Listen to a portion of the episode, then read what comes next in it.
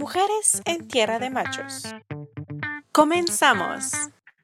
Hola Paula, muchas gracias por darme un poco de tu tiempo. ¿Cómo estás el día de hoy? Hola Sofía, muy bien, muchas gracias. Eh, la verdad es que me tiene contenta la invitación y bueno, pues aquí está bueno tener este tipo de espacios. No, muchas gracias a ti por tu tiempo. Me gustaría que te presentaras un poco. Me acabas de decir que eres de la Ciudad de México. Sí, eh, soy de la Ciudad de México, estudié la carrera de sociología, posteriormente hice mi maestría en filosofía y ahorita actualmente trabajo en el CIDE, en el área de eh, investigación jurídica y pues eh, también a la par estoy aplicando para ingresar al doctorado con un tema que he trabajado a lo largo de tres años en el CIDE, que es sobre feminicidios, pero la característica de los casos que estudio es de eh, feminicidios con alto grado de violencia y pues he hecho como algunas publicaciones al respecto, ¿no? Como el, el acercamiento a este tema. Ok, ¿y cómo empezaste a elegir ese tema? ¿Hubo algo que, que salió, se te dio? ¿Cómo pasó? Pues el tema en sí llegó a mí, o sea, el tema de desollamiento, pero era algo general, aplicado, bueno, enfocado únicamente a la Ciudad de México.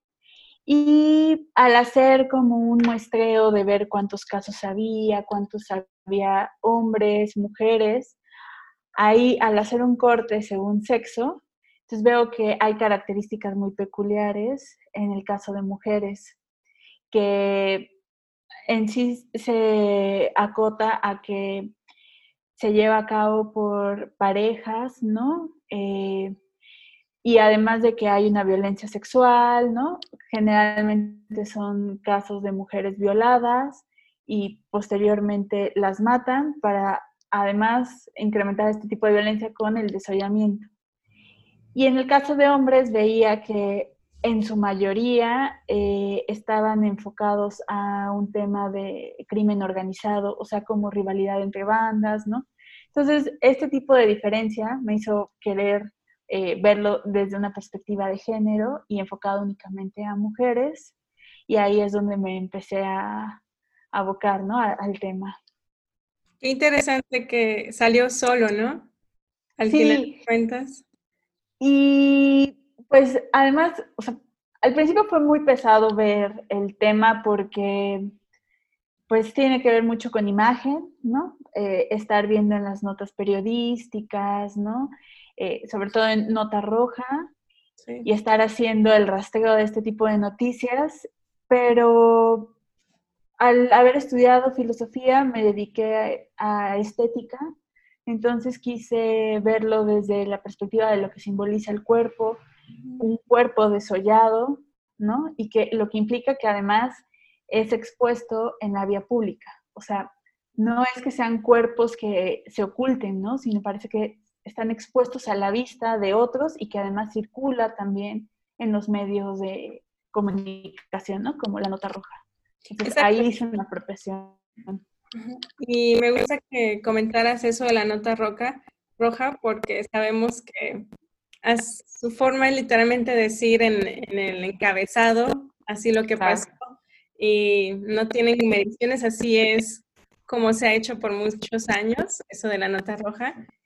Y yo sé que a lo mejor suena un poco absurdo, pero ¿qué lo hace que sea de alto grado de violencia? ¿Cómo ustedes dividen un feminicidio a un feminicidio de alto grado de violencia, para entenderlo más a fondo?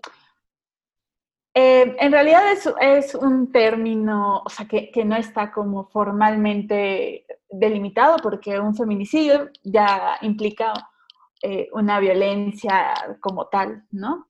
Pero yo, yo lo que me estoy como enfocando es a la violencia posterior a que se le quitó la vida a, a una mujer, ¿no? Que también tiene expresiones.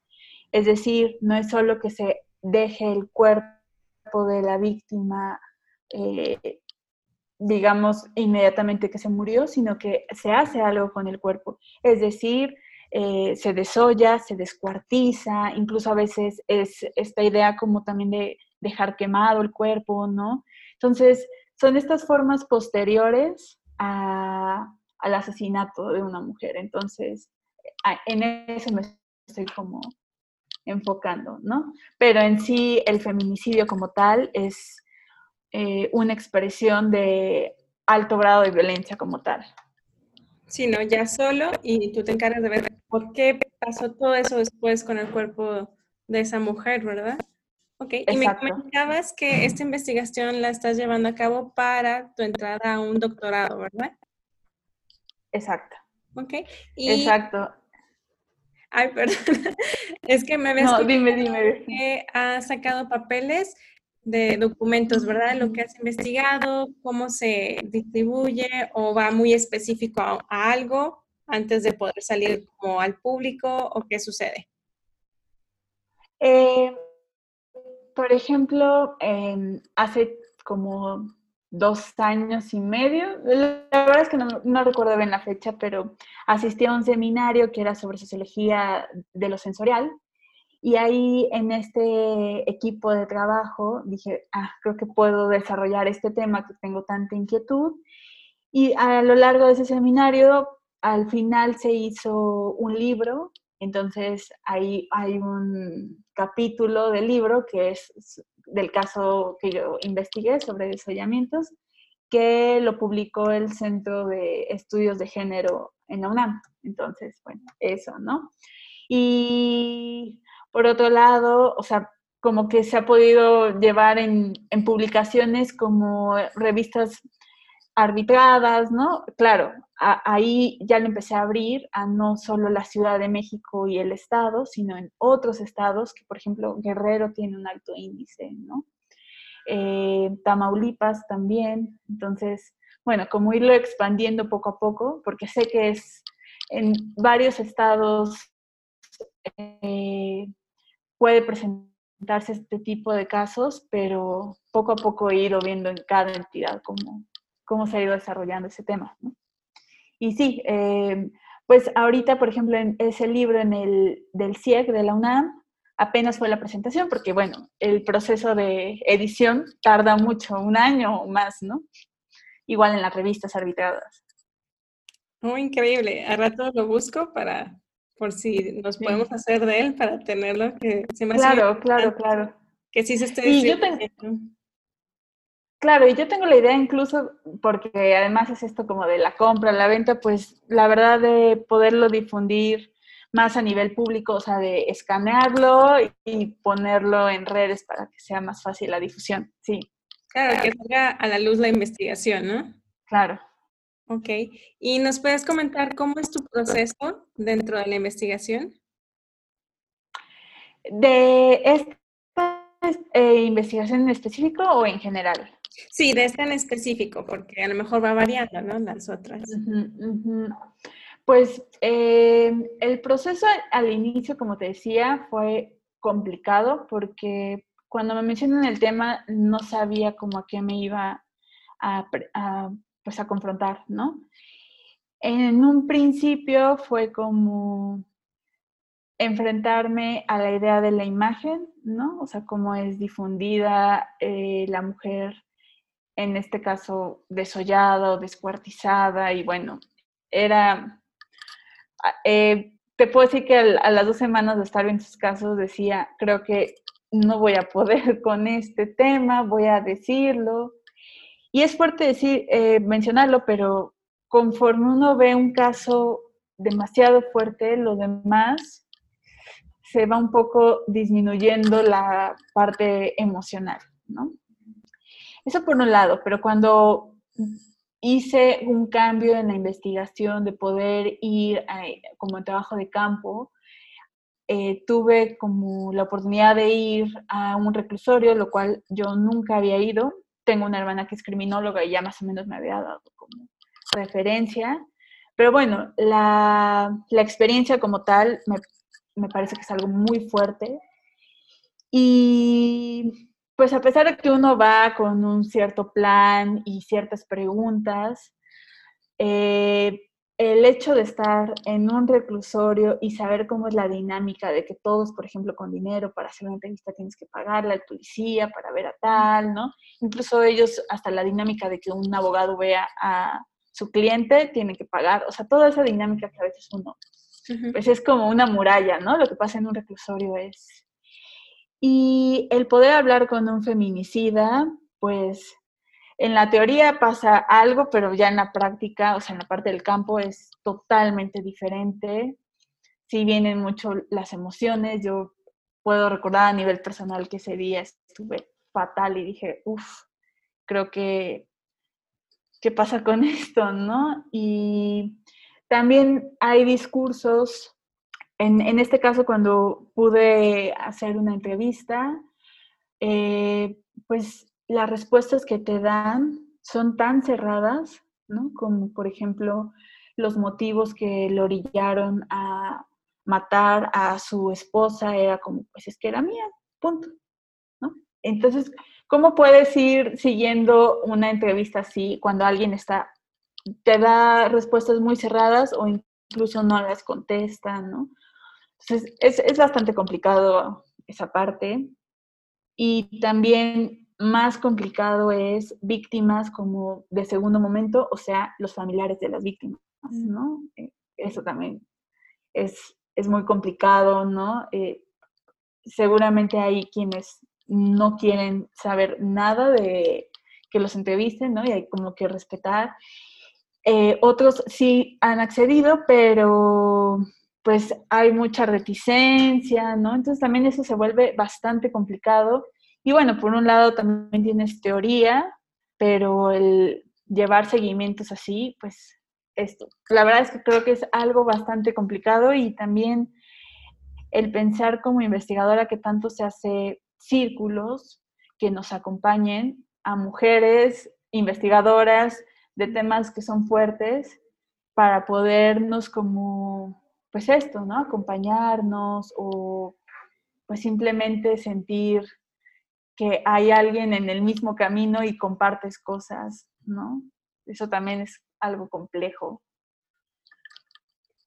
Claro, pues es lo que quiero preguntar, que si existe un apoyo, supongo psicológico más que nada, de que tú puedas procesar todo lo que, en primera lo que dices de ver imágenes, que es muy duro visiblemente ver lo que pasó, y ¿Hay un acompañamiento o cómo se lleva a cabo? ¿O es lo que me acabas de comentar que te gustaría que se implementara?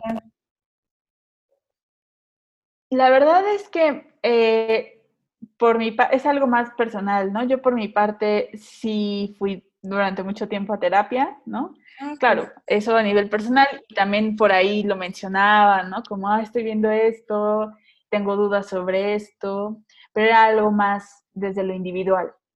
Eh, Después pude ir a un seminario donde pude compartir con algunas investigadoras, pero fue algo como más de coincidencia, no fue algo como preparado y fue, ah, aquí parece como que es un espacio que más o menos vemos cosas similares, no lo mismo, ¿no? Entonces, eso ya te hace querer seguirlas o que ellas te, te inviten, entonces ya hay eh, coloquios, entonces eso va haciendo que se conforme un grupo que no está definido como tal y no es formal, pero vamos, como que hay ciertas inquietudes similares y eso hace como un clic, ¿no? De, pero formalmente no, no lo hay. Ok, ¿y qué es lo que te ha seguido motivando a, seguir investigando esto? Eh, yo en algún momento sí me pregunté si seguía, ¿no? Dije, uff, quizá, quizá antes incluso de hacer la primera publicación, eh, alguna vez tuve eh, un sueño y soñé con muchas mujeres fuera de mi casa, sin cara. Y entonces estaban afuera de mi casa como esperando. Bueno, yo desperté y dije, no, esto me está haciendo bastante daño, en principio, pero después en una interpretación fue como, pues ya he visto estos casos y quisiera poder enunciar quiénes son, cómo son estas víctimas, eh, su, o sea, como poder plantear de otra manera que no quede como en una noticia de nota roja de, ah, una mujer más, ¿no? Y así, Y entonces como poder eh, hacerlo no solamente como desde el activismo, que está bastante bien, sino también eh, qué se dice a partir de la investigación, cómo se hacen este tipo de feminicidios, ¿no? O sea, como poder y, y, ir encauzando las causas de un feminicidio de ese tipo eh, de violencia, ¿no? Como es lo que me ha, me ha motivado a quienes han intentado como silenciar. Exacto, y más, se me hace muy importante porque a lo mejor tú vas a ir hallando un patrón dentro, a lo mejor acabas de mencionarlo, que creo que es muy importante, no nada más es en Ciudad de México, sino la tasa que hay en Guerrero y en Tamaulipas, que sabemos que son áreas no nada más para las mujeres, sino en general, ¿no? Entonces, que exista este estudio que estás haciendo ya nos da todo esa investigación, ¿no? De eso está pasando por esto, no nada más es, como dices tú, una otra más al índice, a la estadística, sino qué está sucediendo y más que nada los números, ¿no? De que por lo general son sus parejas románticas y, y, por qué está pasando, ¿no? Se me hace muy importante que sí se continúe ese tipo de estudios para que no nada más sea otra estadística y sabemos que el gobierno pues no está haciendo nada o las dependencias que deberían de estar investigando, sabemos que al momento que ya se haya el culpable, no hay como una investigación tan a fondo, simplemente no les interesa. Claro. Y también está la parte, eh, o sea, que va muy aunado a esto, de poder contextualizar, ¿no? Eh, por ejemplo, cuando se hablaba de los primeros feminicidios en Ciudad Juárez, era, no solo es que esté en Ciudad Juárez, ¿quiénes son estas mujeres? Son mujeres obreras, en su mayoría eh, jóvenes, ¿no? Porque no eran mujeres de 80 años, ¿no? O sea, incluso hay como un rango de edad. Y también algunas se trasladaban de otros estados. Entonces, no era solo que, fueran, algunas eran migrantes, vamos, ¿no? Trabajadoras, obreras, pobres, eh, de cierta edad. Entonces, es ir viendo ciertos patrones, ¿no? ¿Y qué sucede con estas mujeres que pareciera que fácilmente pueden desaparecer y aparecer en una forma eh, con, con, extrema violencia, ¿no? Muertas además. Entonces, es como ir viendo quiénes son estas mujeres que, asesinan y violentan de esa forma.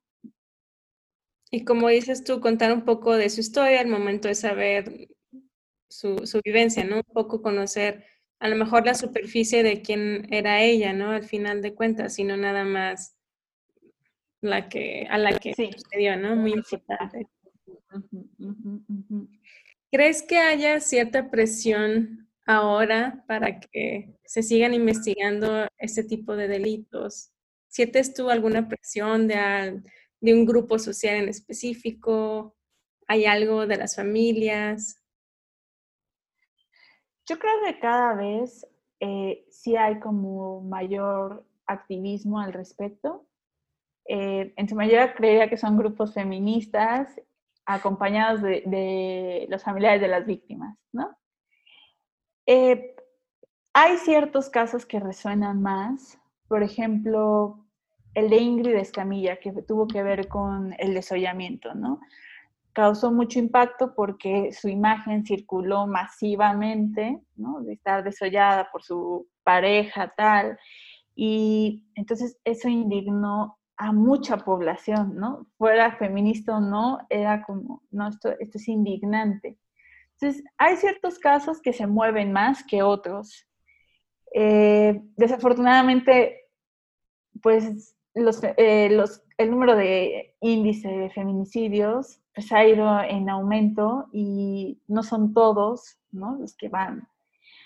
Ahora, el seguimiento que da por parte de la, eh, la parte como jurídica y judicial, pues da mucho que desear porque ya en, las entidades está como considerado el bueno, está tipificado, pero para que se abra una carpeta como tal, se abren como tal, como feminicidio, pero hay otros que no. Entonces ahí están los movimientos, eh, sobre todo en los grupos feministas, eh, abogando porque se abra y se vea este caso con perspectiva de género, pero eso no sucede en todos. ¿Y esto qué implica? Que no se ve que una causa por su condición como mujer, ¿no? Entonces ahí ya hay una diferencia en que se abre una carpeta como homicidio. Y pues creería que falta mucho, porque el que esté tipificado no implica que, que, se lleve un procedimiento. Y yo lo que he visto, por ejemplo, en los casos de desollamiento, vi dos, nada más, dos casos donde sí había un presunto responsable y había un seguimiento. Pero te estoy hablando como de 80 casos que es algo pequeño, pero solo dos, ¿no? Entonces, bueno, es un trabajo muy arduo para quienes van haciendo un seguimiento de eso, ¿no? Claro, y como dices tú, lamentablemente sabemos de casos, pero cuántos en realidad no hay que lamentablemente nunca vamos a saber.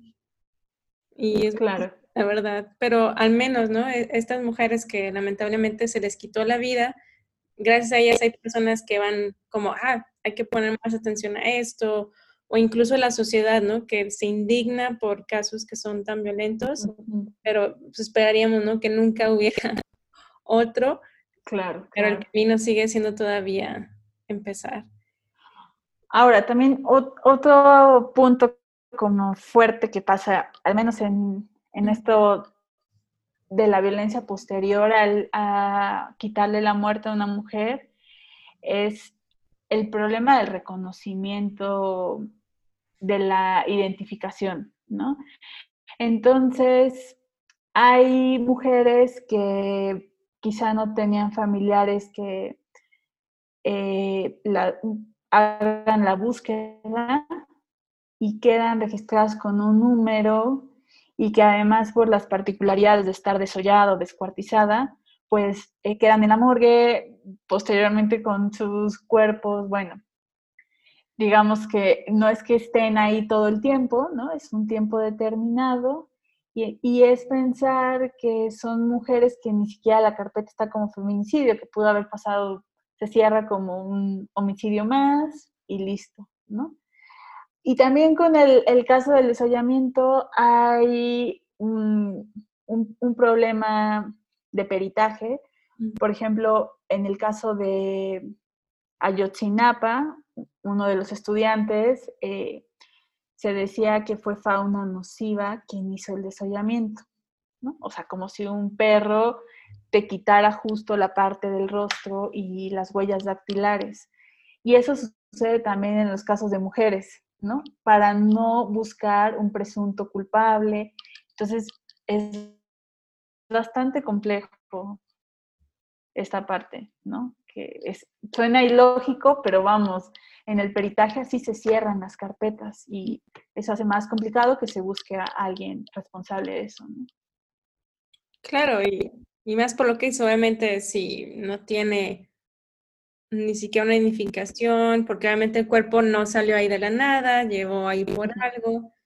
Y sí me imagino que ha de haber mucho de, bueno, ya, así, o, o como dices tú, de, que ni siquiera los familiares saben que ha desaparecido, como comentas en Juárez, hay inmigrantes, hay mujeres que se fueron a trabajar, o por ejemplo lo que toca mucho acá en Durango, que vienen de la sierra o vienen de comunidades indígenas, y, pues su familia no sabe ni siquiera dónde están y, desaparecieron nada más, ¿no? O, no han sabido de ellas en un tiempo, pero en realidad no saben qué sucedió con ellas. ¿Qué pensarías tú de esa sociedad que todavía no cree que, que existen los feminicidios o que siguen pensando que, no sé, que no ven la, la realidad que tú ves literalmente en fotografías? ¿Qué podrías decir?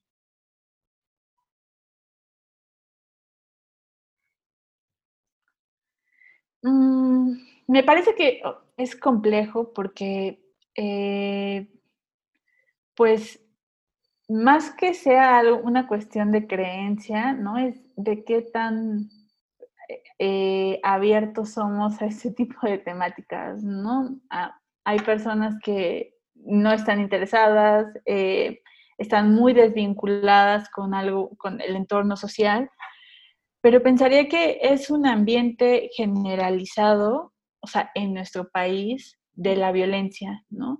Y que a veces es preferible para muchos como tener reticencia y no querer saber, pero el estar tan desvinculado con eso nos habla de qué tanto nos involucramos socialmente, ¿no? Con estos problemas y qué tanto lo podemos afrontar y qué tanto eh, nos juntamos o, lo, afrontamos, ¿no?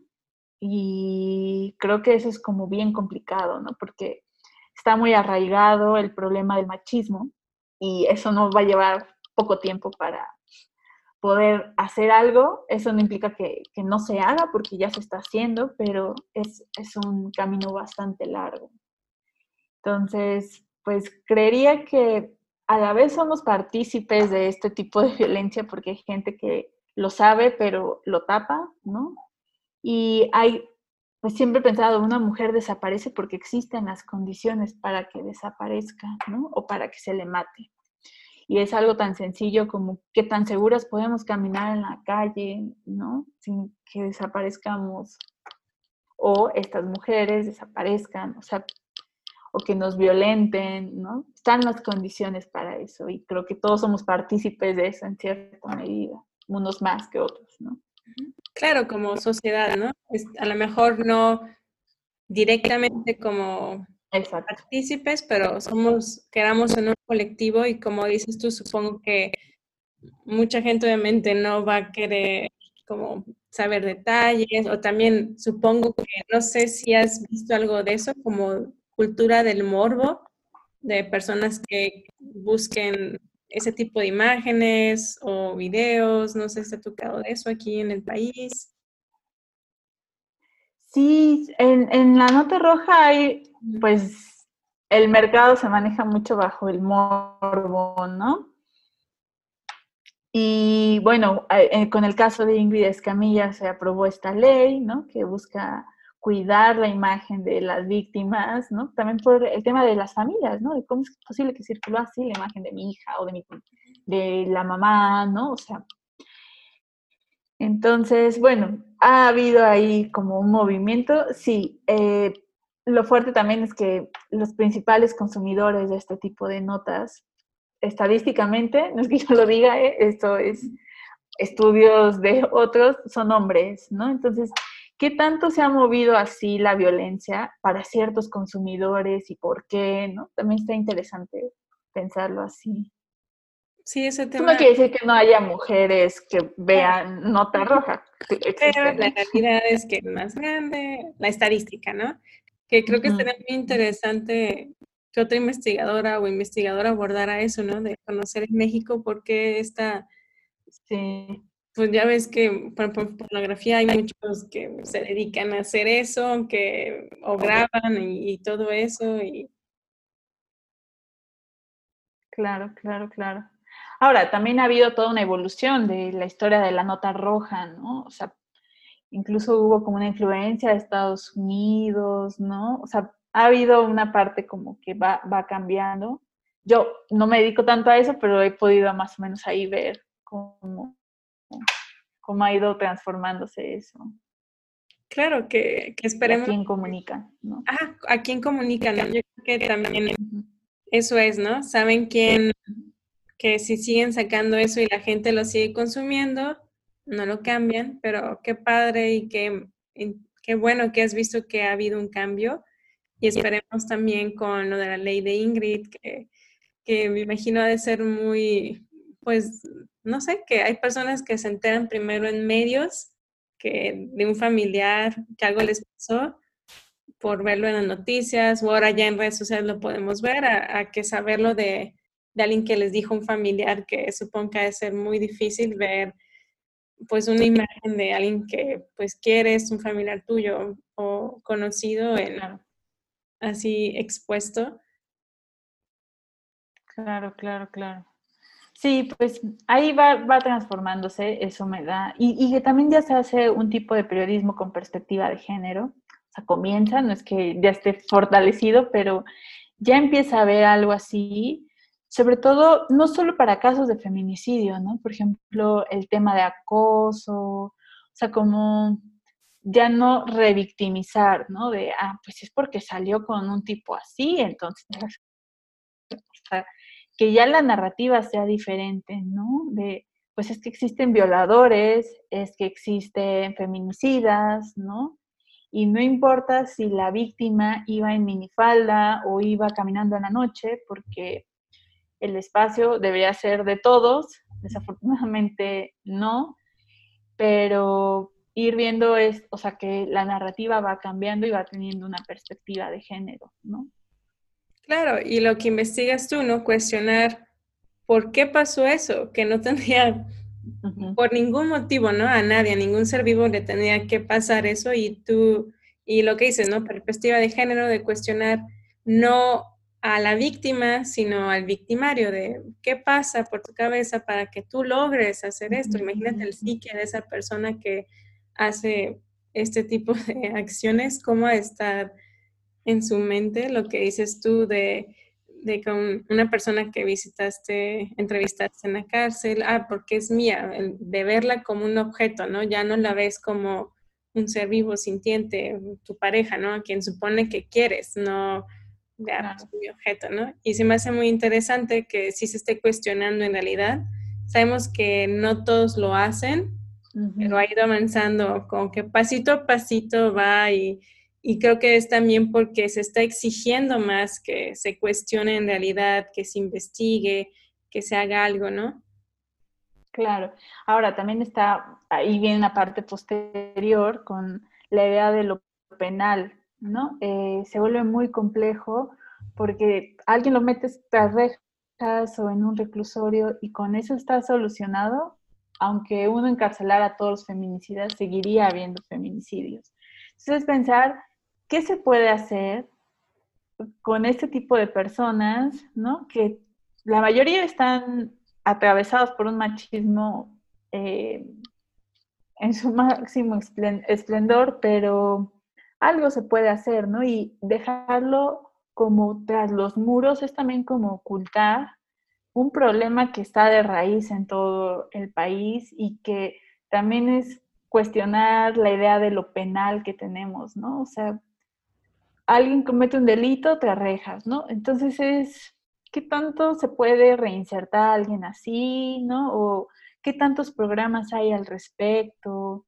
Ahí también hay como una fuerte labor. La verdad es que yo he estado muy desvinculada, pero sí, eh, en esto de pensar las nuevas masculinidades, ¿no? porque pues es gente que creció con la idea de la mujer es como una extensión ¿no? Entonces que es como un tercer brazo y como es que el brazo va a caminar solo, pues no, ¿no? O sea, está inserto, ¿no? Y es bien complicado también, también para ellos, ¿no? Como cambiar esa idea.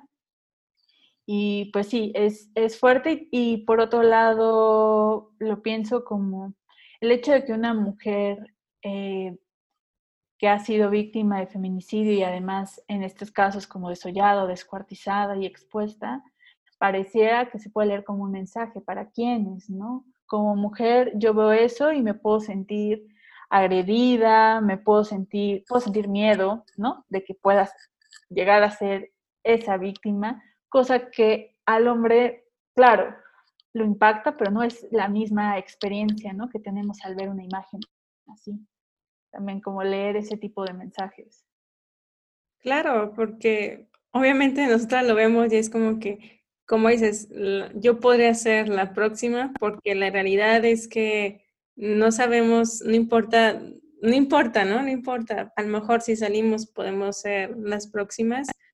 Y me, me gusta mucho que comentes que la solución no es nada más guardarlos porque el problema viene de la raíz, como dices tú, no, si los encierras, de todos modos va a haber más, porque el problema es nuestra cultura, cómo en la sociedad. A mí me ha tocado mucho ver cómo a los niños les hablan, de que también cómo los restringen a ellos social, eh, psicológicamente y obviamente no los enseñas a ellos juntos, ¿no? A la niña y al niño a, forjar otra mentalidad de, pero como dices tú, va de, nuestra cultura del machismo que está, como dices, demasiado enraizada y creo que estará de todos, no nada más de, del gobierno, porque de nada nos sirve que se esté haciendo, implementando, si en la escuela y luego en casa no se lleva a cabo, ¿no? Todo eso viene desde chiquitos, obviamente. Y si te fijas mucho incluso cómo van hablando los niños chiquitos y, es muy interesante y más si tengo maestras que también trabajan con niños y te das cuenta cómo hablan y, vas viendo cosas que, que, se podrían ir trabajando desde ese momento, pero a nadie le importa y no muchos les gustaría trabajarlo. Claro, claro, claro. Y también eh, lo que pienso, tú eh, estás en Durango, a veces esta vinculación que hay, por ejemplo, de diferentes entidades con la Ciudad de México, ¿no? Parece que a veces todo se centraliza aquí, ¿no? Y cuando ves los casos de feminicidio en otros estados, dices, uff, es súper fuerte, ¿qué está pasando? ¿Qué tantos movimientos feministas hay? Porque una cosa es lo que vivo yo acá, y cuando uno sale a otros estados es como, no, no, no, eh, es salir como de esta burbuja, ¿no? Donde aquí hay reformas, leyes, eh, manifestaciones, grupos feministas, ¿no? Y pues claro, es ver eh, otras realidades, ¿no? Yo recuerdo mucho el caso de una investigadora que era antropóloga y veía, eh, se enfocaba a los yaquis y fue asesinada por su pareja, ¿no? En el norte era esto como, uff, qué fuerte. Claro, yo tengo familia en Sinaloa y decía, sí, está esta idea de el macho fuerte, ¿no? Y qué pasa también en, en otros estados, ¿no? También es estar como vinculado, porque si no queda encapsulado el, el pensamiento y la teoría y el activismo queda como súper centralizado, ¿no? Exacto, como crear estos vínculos, herramientas para aprender, y claro, nosotras siempre las vemos ustedes que obviamente sus marchas son enormes. Aquí en Durango apenas este año tuvimos una marcha, apenas, y, pero qué bueno, ¿no? Apenas vamos empezando. Y, claro, cada, creo que cada municipio, estado tiene su, su realidad, lamentablemente. Y pues sí, como creo que en el norte estamos un poquito más todavía, nos falta nos falta camino, pero siento que ahí vamos avanzando todas, que me da mucho gusto, claro, y, me da muy importante de no quedarnos también en, en, lo que está pasando aquí, porque puede pasar en el estado hermano, Sinaloa también, que pasan cosas también que te quedas wow, y, más porque sabemos que ahí hay mucha comunidad en el crimen organizado, y para ellos es muy fácil hacerlo. Sí, claro, tenemos problemáticas en común, ¿no? Entonces es, es, importante como tener la vinculación y la comunicación totalmente, ¿no? Porque no es como algo a lo que estemos ajenos, incluso en el tema del aborto, en el tema del acoso, es como en todas las universidades sucede, ¿no? Por Dios, o sea, podemos eh, estar ahí en contacto, ¿no? Sin que se quede ahí centralizado. Claro. ¿Hay algo que nos quieras comentar de cómo es ser investigadora? ¿Qué, ¿Qué, es lo que más te gusta? ¿Hay algo que no te gusta? Ya nos platicaste un poquito de tu proceso, pero ¿existe algo más allá?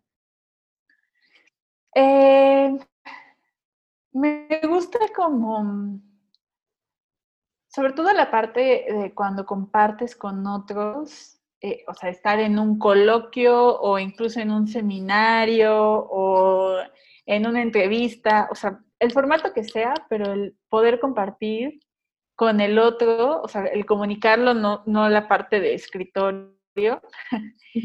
Esto como que nutre mucho, ¿no? Estar en el diálogo y que alguien te pueda recomendar tal texto y entonces tú, o sea, esta retroalimentación la verdad es que me gusta mucho, por eso lo pienso a veces en un trabajo en equipo, ¿no?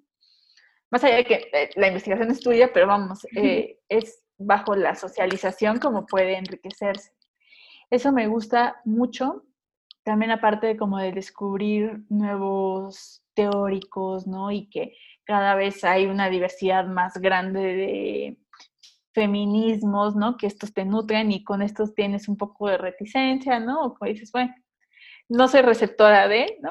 Eh, eso me, me, gusta, como estar siempre en, en, la novedad, ¿no?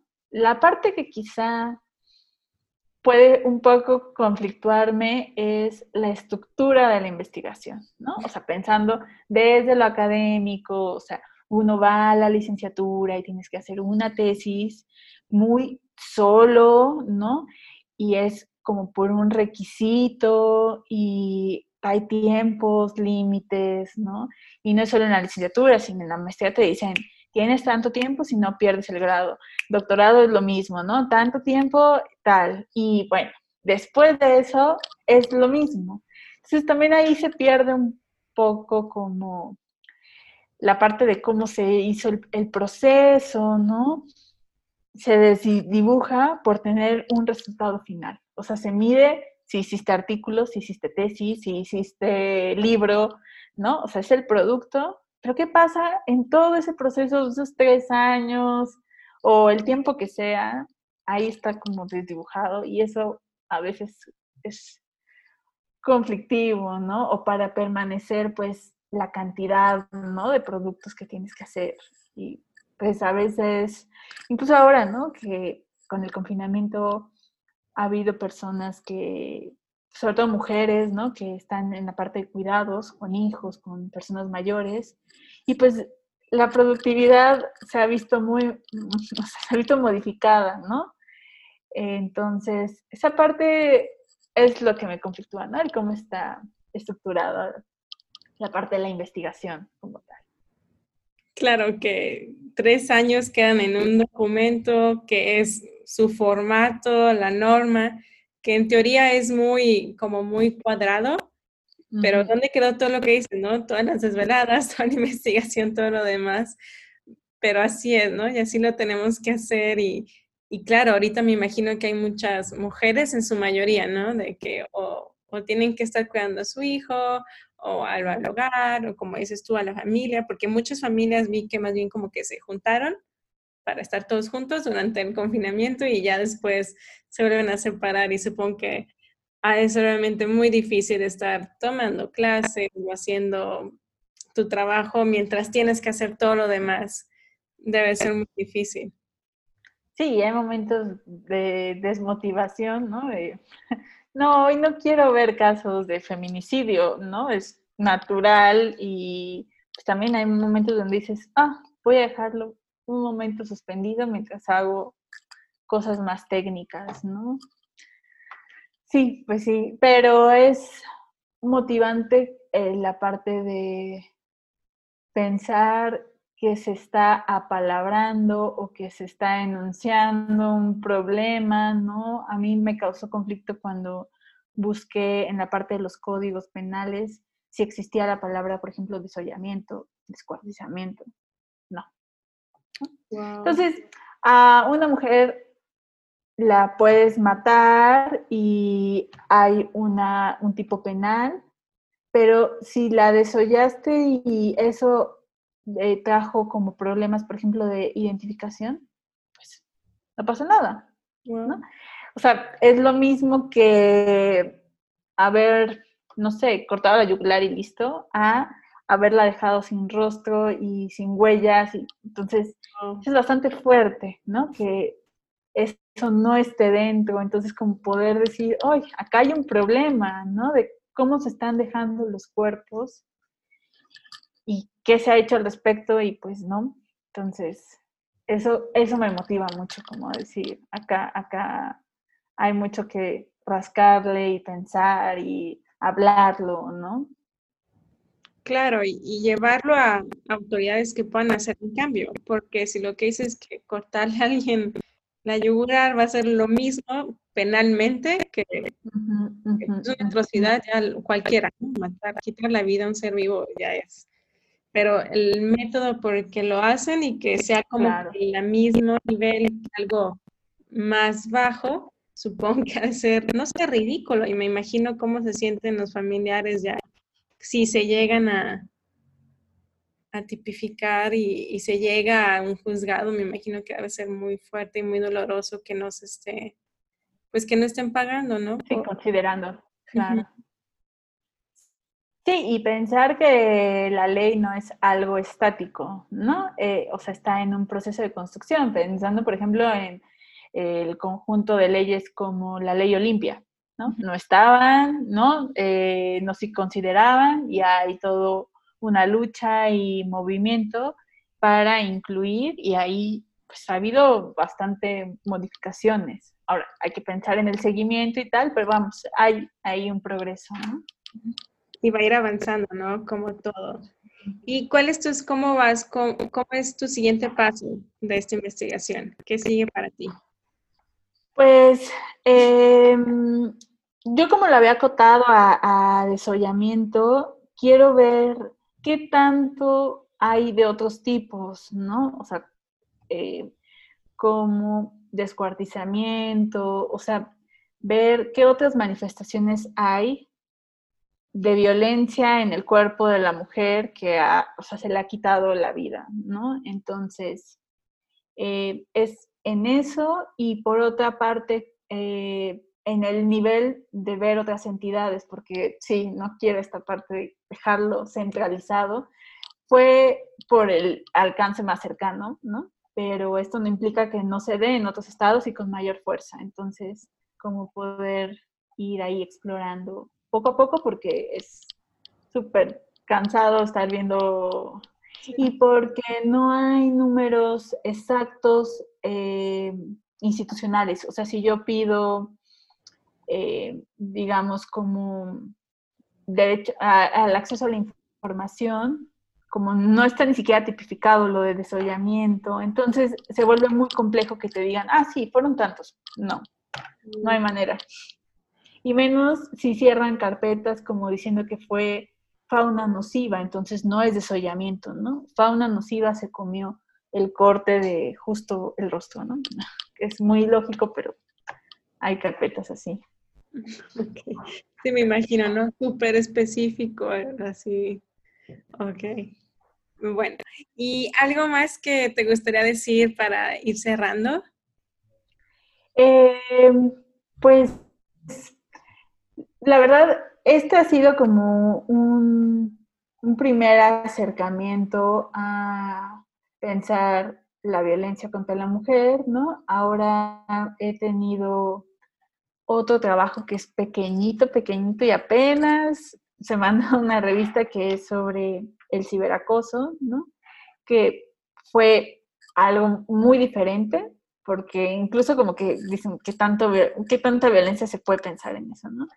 pero incluso hasta en las palabras se puede mostrar mucho del imaginario que tenemos respecto a la mujer, ¿no? Entonces, a veces hace algo más, eh, no, no, llegar a la última consecuencia que es el feminicidio, sino el cómo se expresan en redes sociales o cómo se violenta a la mujer a través de los medios tecnológicos, también nos da cuenta de cómo eh, pues tenemos en el imaginario la construcción de su cuerpo, ¿no? O de cómo, si pueden o no hablar, o sea, es bastante fuerte y permea a otros espacios, ¿no?